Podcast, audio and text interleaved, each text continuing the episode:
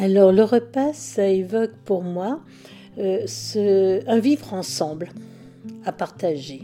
Il y, a une question, il y a une notion de vie, de vivre quelque chose. Hein voilà. Et de vivre et de nourriture. Donc à la fois la nourriture en tant que matière, mais nourrir une relation autour d'une table, un repas. Hein Alors, euh, même à deux, c'est, on n'est pas obligé d'être nombreux, mais ça peut être à deux, à trois. Il est vrai qu'en étant seul, j'ai pas du tout euh, ce ressenti-là, hein. mais dès qu'il y a deux personnes, je rentre dans cette conscience-là. Et après, elle s'élargit, euh, voilà. Bien que si on est très nombreux, j'ai conscience qu'il va y avoir des petites apartés. Il est difficile voilà, de s'imposer, être attentionné à celui qui est près, devant. Voilà, c'est de l'ordre du partage de la nourriture et de la vie. Bébé, c'est prêt Oui, j'arrive, j'arrive. Bébé Je t'ai dit que j'arrivais dans 5 minutes, tu m'attends À table Etc. L'émission qui raconte vos repas. Mais pas que. Est-ce que tu connais la dame au crayon? Non C'est quoi, c'est un conte? Eh bien, pas vraiment, c'est plutôt une personne qu'on a rencontrée, qu'on a interviewée. En fait, on l'a rencontrée euh, durant le festival euh, Groseille et Ciboulette à Saint-Paul-en-Jarret. Plaçage de produits. Ta gueule. et du coup, euh, eh ben, elle s'est arrêtée. en fait, au début, donc on a posé notre stand là-bas. Et au début, elle s'est euh, arrêtée pour, pour parler avec Flaka parce qu'elle voyait que Flaka était euh, super docile avec un, un enfant, notamment. Et elle était tranquille, posée. Et, et elle était euh, émerveillée par, par l'attitude de Flaka, qui est une chienne genre merveilleuse. Plaçage de produits. on la vend pas du tout, mais c'est juste pour dire que nous, on a un chien qui est génial. Voilà, on a une flaque. End of the fucking story.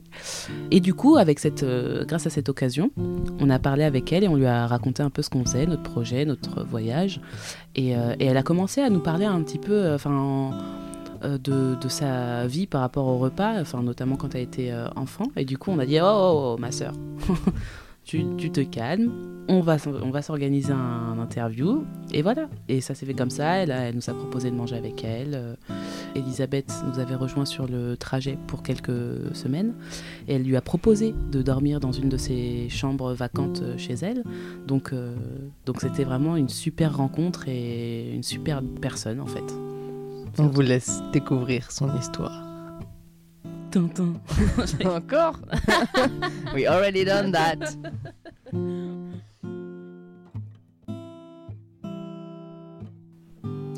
Alors, je vais avoir 72 ans, donc ce qui signifie que je suis née en 47. Euh, je suis une enfant d'après-guerre. hein. Donc, ce contexte-là est important parce que pour avoir euh, voulu re- reprendre l'histoire, pas que mon histoire personnelle, mais aussi l'histoire culturelle de la France, face à toute cette guerre, à tout ce désarroi, il y a eu quand même des manques de nourriture, il y a eu du marché noir, il y a eu beaucoup de souffrances vécues et j'ai cru comprendre, et je- j'en suis sûre même, les gens n'ont pas mangé toujours à leur faim. Donc nos parents qui nous ont mis au monde, eux, ils ont vécu ce temps-là et ils étaient porteurs de cette histoire-là. Mais ça, c'est avec l'âge que je, c'est pas enfant que j'ai perçu tout ça. hein. C'est avec les années que j'ai eu envie de relire ce que ça voulait dire euh, euh, nourrir ses enfants. Moi, il se trouve que dans ma famille, euh, suite aux conséquences de la guerre, papa a été prisonnier 5 ans et 7 mois. Et avec maman, il venait de se marier il y a un mois quand euh, l'armée l'a rappelé. Il avait déjà fait son régiment, mais voilà, il fallait qu'il parte euh, euh, à l'armée, faire la guerre, on va dire, les mots vrais.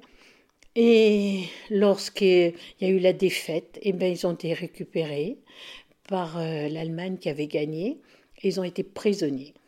Voilà. Et à partir de là, eh bien, ils ont très peu communiqué, étant donné que le courrier était, était surveillé. hein. Donc, euh, euh, J'ai eu des parents qui ont été meurtris par l'épreuve. Et je pense, à l'âge que j'ai, qu'en fin de compte, euh, ils ne pouvaient pas faire mieux que maman, par exemple, disait, si ça avait été que de moi, j'aurais pas eu d'enfant. Et ça ne me choque pas aujourd'hui. Parce que si moi, je vivais leur temps à eux, avec les épreuves qu'ils ont vécues, il est possible que j'aurais pas eu envie de mettre des enfants au monde. Donc euh, voilà, c'était important pour moi que je, euh, que je reprenne leur histoire personnelle à chacun. Euh, papa, qui en tant que prisonnier n'a sûrement pas mangé à sa faim, hein, parce que j'ai lu des histoires de prisonniers, souvent les gens ne racontaient pas leur histoire. Parce que celui qui revenait, qui avait été prisonnier, il avait honte parce qu'il n'était pas resté, il n'était pas mort là-bas, il n'était pas mort dans le combat, il n'était pas mort euh, euh, dans les... Allons, à Buchenwald, il avait pu rentrer. Et vis-à-vis des gens qui étaient là, ils, avaient, ben, ils étaient des privilégiés. Donc on n'entendait pas leur souffrance réelle. Hein Après, c'est comme s'il y avait des degrés de souffrance. Moi, aujourd'hui, euh, il n'y a pas de degré de souffrance. Euh, Quand il y a une souffrance, elle est. Et à partir de là, elle doit être prise en compte. Parce que la personne qui va euh, regarder sa propre souffrance, qui n'est pas celle de l'autre, à partir de là, en se guérissant elle-même, elle guérit autour d'elle tout un monde. Voilà. Donc il fallait sortir de ce magma. Donc ils ont été, on va dire, dans, dans une forme de survie, puisqu'il n'y avait pas de contrôle de naissance. Hein. Et j'avais, ma grande sœur est arrivée, donc ils l'avaient conçue le premier mois de leur mariage. Et papa va la, va la voir pour la première fois, elle aura 5 ans. Et nous, on va arriver, mon frère en 46, moi en 47, et, et ma sœur plus jeune en 49. Et puis un, un enfant mort en 53. Mais toujours, on va bien dire dans le non-désir, ça c'est important. Parce que dans ce non-désir, face à la réalité, ils ont assumé. Et c'est ça que je trouve beau. Euh, ils ne voulaient pas les enfants. Enfin, maman, papa n'a jamais prononcé ça. Mais dans le non-désir de maman, eh ben, elle nous nourrissait, elle nous mettait au chaud. Dans des conditions de gens pauvres. On était, je faisais partie d'une, famille assez pauvre.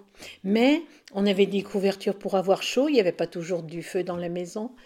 Mais il y avait toujours quelque chose dans l'assiette. Hein. Et son souci, c'était ben, de nourrir ses enfants, son mari qui allait au travail aussi, qui rapportait un salaire, parce que les femmes travaillaient peu à l'époque. Hein.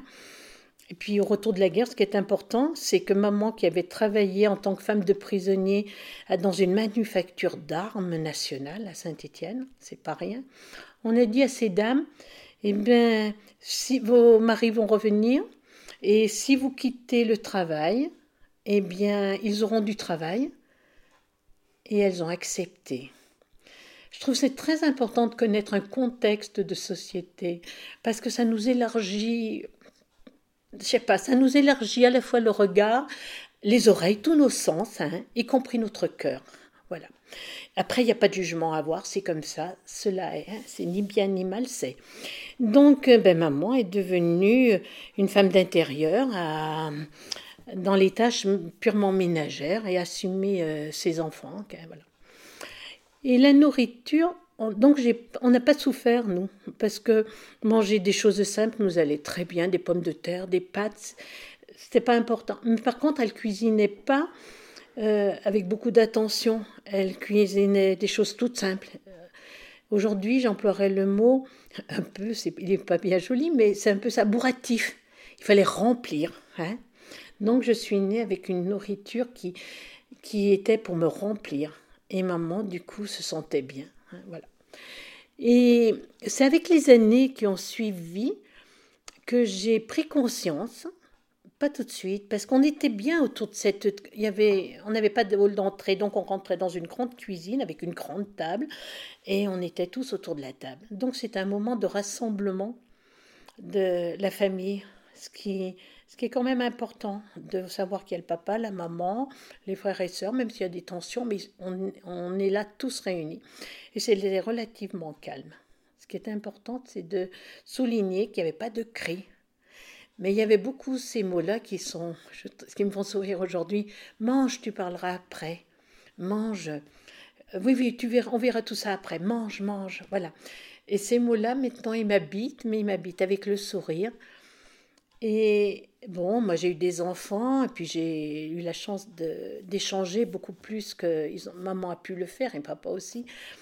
Euh, je me suis rendu compte que l'enfant, même tout petit, il a des choses à dire, et à dire d'abord à, à ses parents quand il rentre à la maison.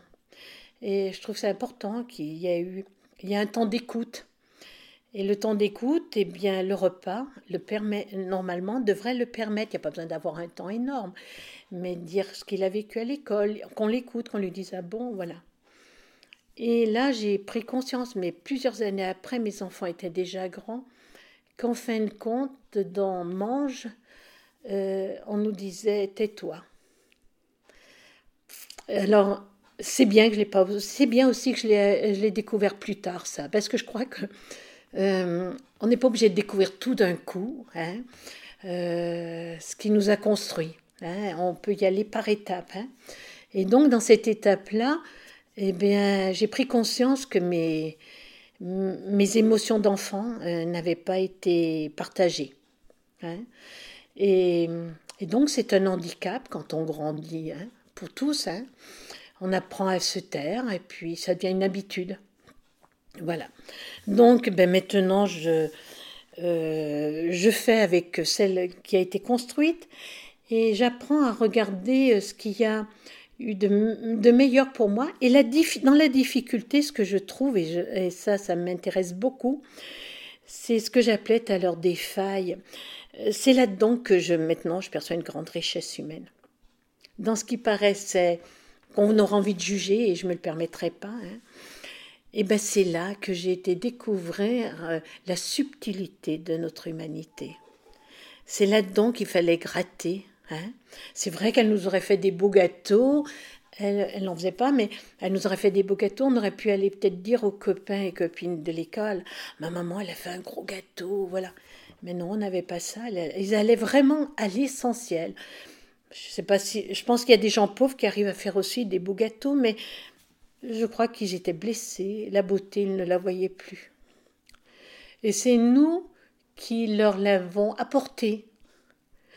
Euh, Parce que je pense que l'enfant, il a été enfanté, mais à son tour, c'est lui qui enfante l'adulte. Et ça, euh, on ne le perçoit pas non plus tout de suite, ça.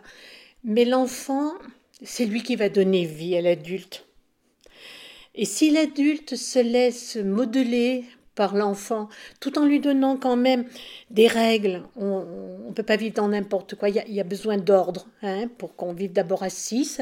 Nous, dans deux pièces, il fallait quand même de l'ordre. hein. Et, et ça, j'aime beaucoup les structures.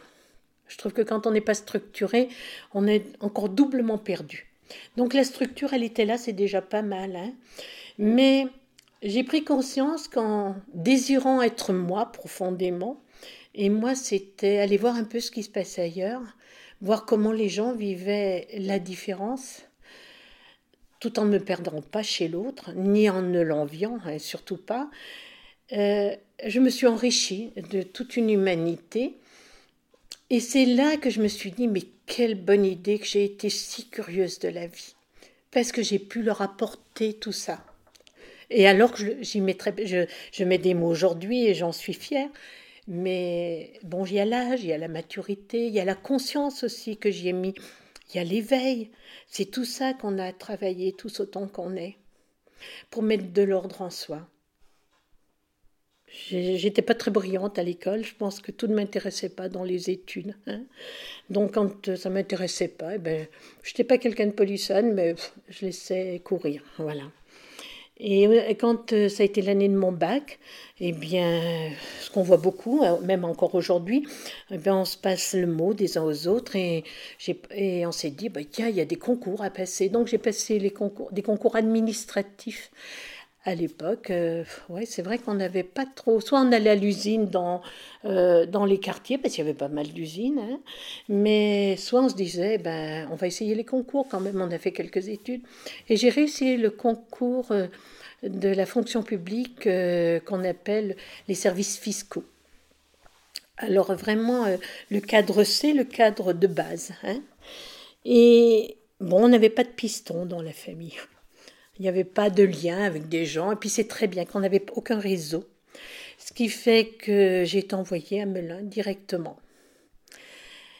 Alors je, précise ça parce que c'est important. Notre société, elle est faite quelquefois de, de, manipulation. Et c'est bien dommage. Parce que quand je suis revenue sur euh, la région, j'ai appris qu'il y en avait qui, ben, elles n'étaient pas parties parce que le papa connaissait le directeur, l'autre il connaissait, voilà. Je le dis parce c'est une parenthèse, elle fait partie de notre humanité. Et plus on regardera l'humanité en face, plus on l'aimera telle qu'elle est, avec ses, ses failles. Mais n'empêche que moi, alors maintenant je reviens à moi, euh, le fait de partir seule comme ça, eh bien à l'époque, il faut savoir qu'il n'y avait pas de téléphone. Il n'y avait pas de voiture. euh. Euh, il fallait prendre le train. Moi, j'étais pas dans une famille où on allait beaucoup se promener. Donc, j'ai pris ma valise hein, et je suis partie à Melun.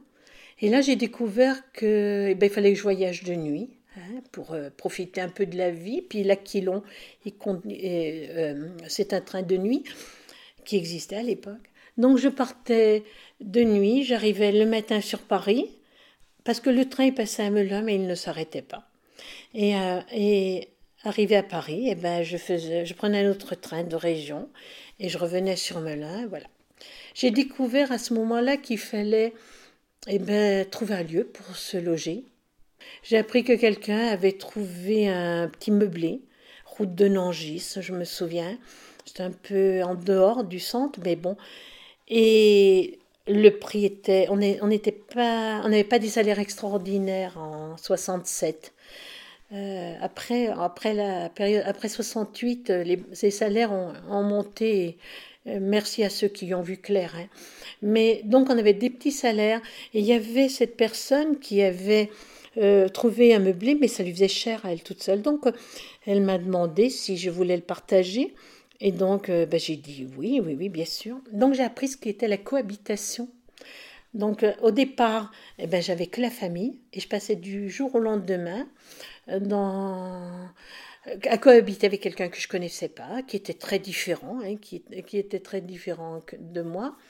Et voilà, ben, ça, ça a été important pour moi. Ça m'a fait, ça m'a fait grandir parce que pour bien vivre, il fallait se respecter hein, un, petit peu et, et ça se faisait ainsi. Et puis après, quand j'ai pris un peu plus d'autonomie, j'ai eu envie de trouver un meublé où j'étais seule. J'ai eu besoin de me retrouver. Mais au départ, voilà. Et bon, on rapportait plus ou moins des petites choses de chez nous parce que nos parents, là, des deux côtés, eh bien, ils ne pouvaient pas nous aider financièrement, mais ils aimaient bien nous nourrir encore. Alors, on, partait avec des sacs où il y avait un peu d'alimentation. hein. On disait merci, on disait non, non, on n'en a pas besoin, mais on était bien content de les, prendre quand même. Et voilà, donc euh, elle était, c'était quelqu'un comme moi qui vivait de choses simples, donc on se cuisinait, on faisait une soupe, des pâtes, voilà. Et puis quand j'ai pris mon autonomie, ben, j'avais encore bien moins d'argent, puisque ma, ma location, je l'assurais moi toute seule. Et je me souviens, je me souviens très très bien, j'étais près du centre, j'allais au marché, j'achetais de la salade verte et des pommes de terre, et je disais qu'est-ce que c'est bon, mais quel bonheur d'aimer les pommes de terre et la salade verte. Et voilà, et voilà, j'étais capable de trouver du bonheur dans ces petits plats tout simples. Et ben ça, je le dois aussi à ma famille. hein. Si on m'avait appris, si on m'avait donné des plats, j'aurais- été en manque, mais là, j'étais pas en manque, voilà. Donc j'ai appris à cuisiner comme ça, tout simplement. Et puis, et puis après, euh, j'avais euh, mon compagnon qui, est devenu mon mari. Donc, on- quand on a eu un enfant, lui, il, il travaillait sur Saint-Étienne, eh bien, j'ai demandé ma mutation sur Saint-Étienne et les choses ont été plus simples parce que là, il y avait sa famille à lui et ma famille. Et dans l'ensemble, on, on avait moins de frais hein, qu'en étant un peu loin.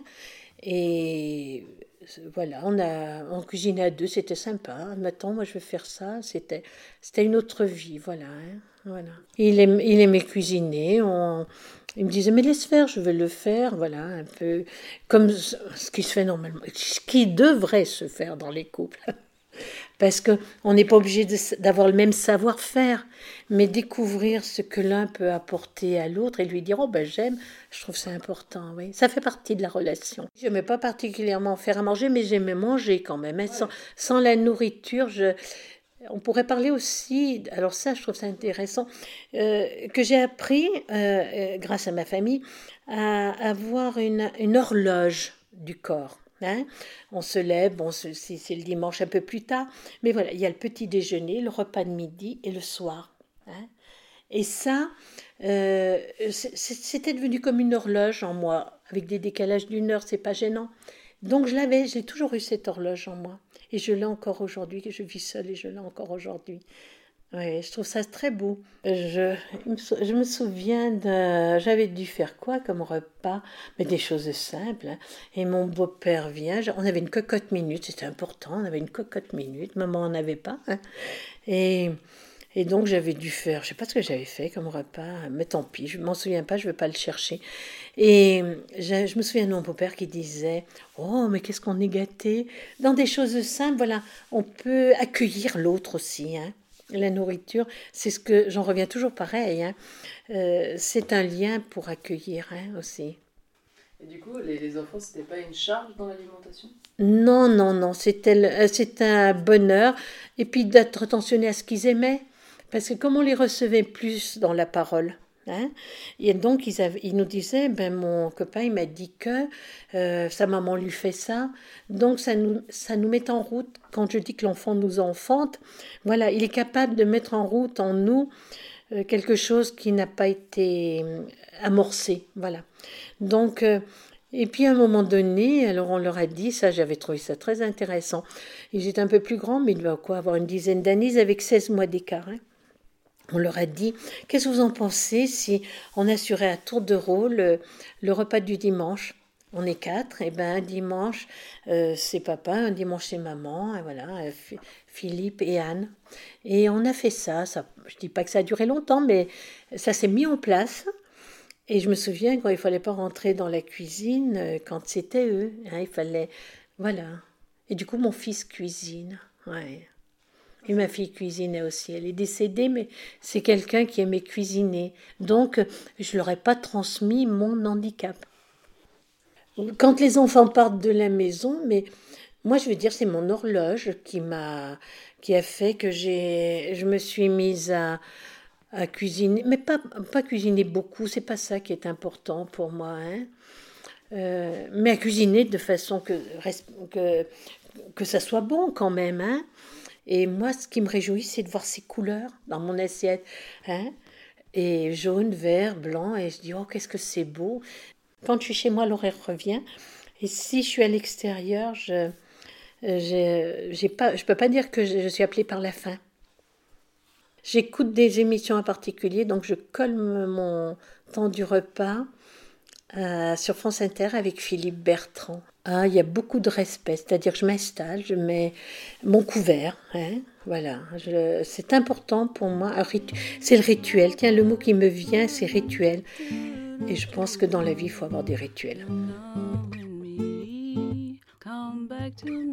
Quel est ton rapport avec l'alcool? Eh bien, mon rapport avec l'alcool, ben, je crois que j'ai beaucoup de chance parce que je je suis pas malade alcoolique déjà parce que pour moi l'alcool, euh, quelqu'un qui boit de trop, qui mesure pas sa consommation, euh, je vois pas un vice, je vois une maladie déjà dans dans mon regard. hein. C'est quelqu'un qui est en souffrance, donc qui a un mal-être. Et moi, souvent, je dis j'ai la chance, je, je peux boire, hein, et je, peux m'arrêter. Donc, euh, j'ai pas ce souci de, contrôle. hein. Et on me l'enlèverait, je trouve que c'est dommage, parce que pour moi, c'est- quand même le fruit de la terre, hein, c'est le fruit d'un travail. Pour moi, le vin, c'est pas, ça, ça apporte du goût à, un repas, hein, voilà. Mais voilà, mais j'ai beaucoup de respect par rapport à, ça parce que je trouve que j'ai beaucoup de chance.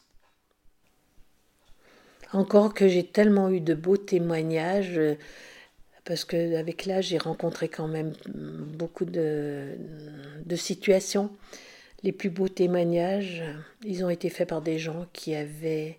À l'époque, on parlait pas tellement de la drogue, nous, hein, c'était l'alcool. Et puis, on vient d'une région minière, où, ben, comme, euh, comme je voulais partager, eh bien, pour aller au fond de la mine, les mineurs m'ont dit, mais madame, on n'y serait pas descendu sans boire. Et là, j'ai dit, quel cadeau ils viennent de me faire en me disant ça. Quelle conscience Peut-être que moi aussi, pour descendre au fond d'une mine et rester toute la journée dans le noir avec la peur, la poussière, les rats, tout. Eh ben oui, j'aurais peut-être bien pris un verre ou deux. Je ne pas, suis pas descendue, mais j'ai davantage compris euh, qu'on n'avait pas le droit de juger. Et, et donc, euh, ben, quand quelqu'un me parle euh, de son alcool et puis la manière dont il a traversé cette épreuve, eh bien, je suis profondément touchée. Et, je dis merci pour le cadeau que la personne me fait sur, une, sur quelque chose que je ne connais pas, mais qui me fait grandir, qui m'enlève d'être dans ces agglomérats de gens qui, qui veulent donner des sanctions, alors que s'ils avaient le souci d'aller voir, peut-être que leur cœur se transformerait. Mais s'il n'y a pas d'échange, on ne peut pas comprendre. Bah s'il n'y a pas de rencontre, on ne peut pas comprendre. Bah Il faut aller vers l'autre, y aller soi-même ou, ou l'accueillir, enfin se laisser accueillir les uns les autres. Hum, hum, c'est important.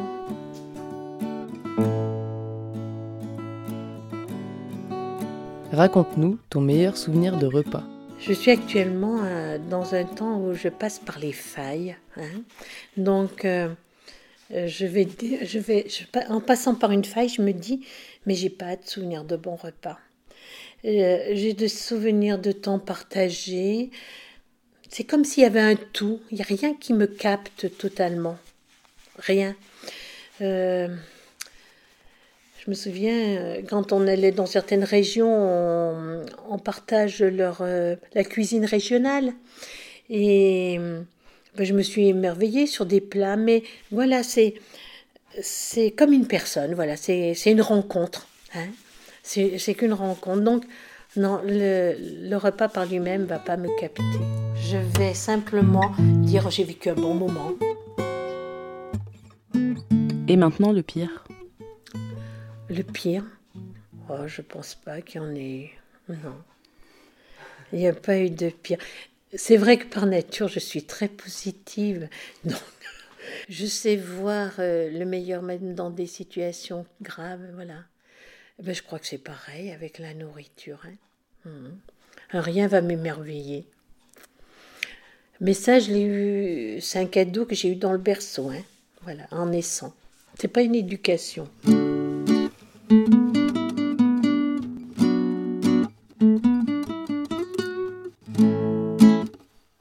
Y a-t-il ou y avait-il des influences culturelles dans tes repas? Non, non, non.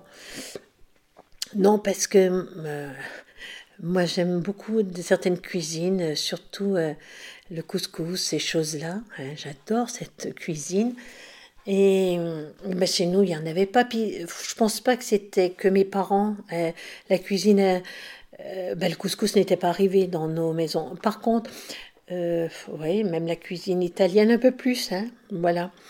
Euh, les pâtes à la tomate, voilà, c'était, euh, c'est arrivé avant, mais moi j'adore les cuisines étrangères, pas constamment, mais juste pour avoir un peu le goût de, de ce culturel, de ce, puis je trouve que c'est bon. J'aime les cuisines aussi asiatiques. Voilà, je sais pas trop cuisiner, mais des fois, je m'offre un. Euh, maintenant, il y a des restaurants qui sont très accessibles à toutes les bourses. Hein. Et des fois, je m'offre un petit restaurant asiatique pour, je sais pas, ça doit être dans les 12 ou 15 euros. Euh, quand on commence à vivre une solitude, qu'elle soit due à un divorce ou à un, un célibat, hein, quelqu'un de seul, ou comme moi, un veuvage, hein, je pense que si on ne fait pas euh, l'effort d'aller vers, hein, on se coupe du monde.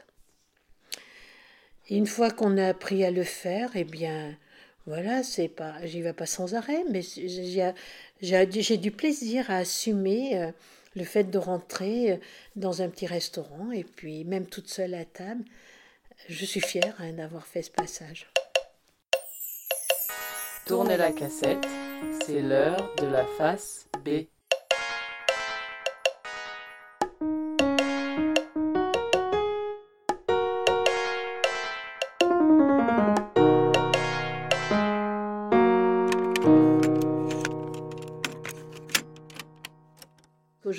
atelier d'écriture, on m'a posé la question dans la vie, alors la proposition, enfin on nous demandait, dans la vie professionnelle, parler d'un souvenir marquant. Alors euh, voilà. Alors souvent, euh, dans le groupe, il y en avait qui partaient d'un début dans le monde du travail. Voilà. Et moi, je commence comme ça. Je vais prendre le plus percutant, celui de mon entrée dans la vie professionnelle. Du jour au lendemain, je me suis vue propulsée dans le monde du travail. Je ne m'y attendais pas vraiment. En année de terminale, comme beaucoup de copines, je m'étais inscrite à différents concours administratifs. C'est alors que j'ai appris que j'étais admise dans les finances en tant qu'agent d'assiette. Premier poste Melun. J'allais avoir 20 ans. Quelle aubaine quitter le cocon familial pour me lancer seule dans la vie. À cet âge, même pas peur. Avantage de l'inconscient sur le conscient. Valise en main, j'ai regagné les meublés, le meublé que je partagerai avec une autre, nouvelle, recrue. Route de Nangis, tout à découvrir. Les trajets, l'Aquilon, train de nuit. Euh, train de nuit. Paris, Paris, Saint-Étienne-Paris, direct. Pas d'arrêt à Melun. Retour par un train de banlieue. À découvrir comment vivre au mieux une cohabitation. À découvrir la gestion de mes propres finances, pas si facile du jour au lendemain. Pas de téléphone. Heureusement, le courrier fonctionnait bien. Présentation de la cité administrative que je rejoindrai chaque jour. Accueil des collègues du service acte judiciaire. Que du nouveau. J'avais signé devant le tribunal et sur l'honneur mon engagement, prêtant serment. J'étais un agent assermenté. J'en étais très fière. On pourrait compter sur moi. Tout au long de ma carrière, je n'ai pas failli. Très disciplinée, pas rebelle du tout. Deux ans plus tard, j'obtenais ma mutation sur Saint-Étienne. Je n'oublierai jamais le geste de M. Moureau, mon receveur. Pour mon départ, il m'a offert un petit tableau présentant un ange sur soi. Je souris. Il avait déjà vu juste. Merci, monsieur Moreau. Je ne vous oublierai jamais.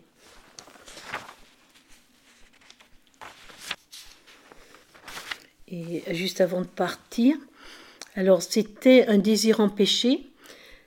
Voilà, je vous ai dit qu'est-ce que j'aurais aimé que je n'ai pas fait, que je n'ai pas pu faire ou qu'on m'a empêché de faire. J'ai beaucoup aimé ce, voilà, cette proposition. Très bonne question.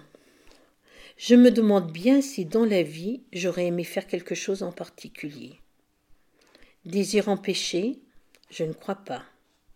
Conclusion, en somme, je n'en ai toujours fait qu'à ma tête. Désir empêché me parle de déception. Non. Parfois dérouté, oui. J'ai su m'adapter tout en ne perdant pas le fil conducteur, celui qui me menait par le bout du nez. Ne pas perdre le fil, saisir les opportunités quand elles se présentent, ne jamais désespérer, croire parfois à l'impossible, me faire confiance, faire confiance en la vie, regarder en arrière, juste pour y voir un peu plus clair dans mon aujourd'hui, et être dans l'instant présent qui construit mon avenir.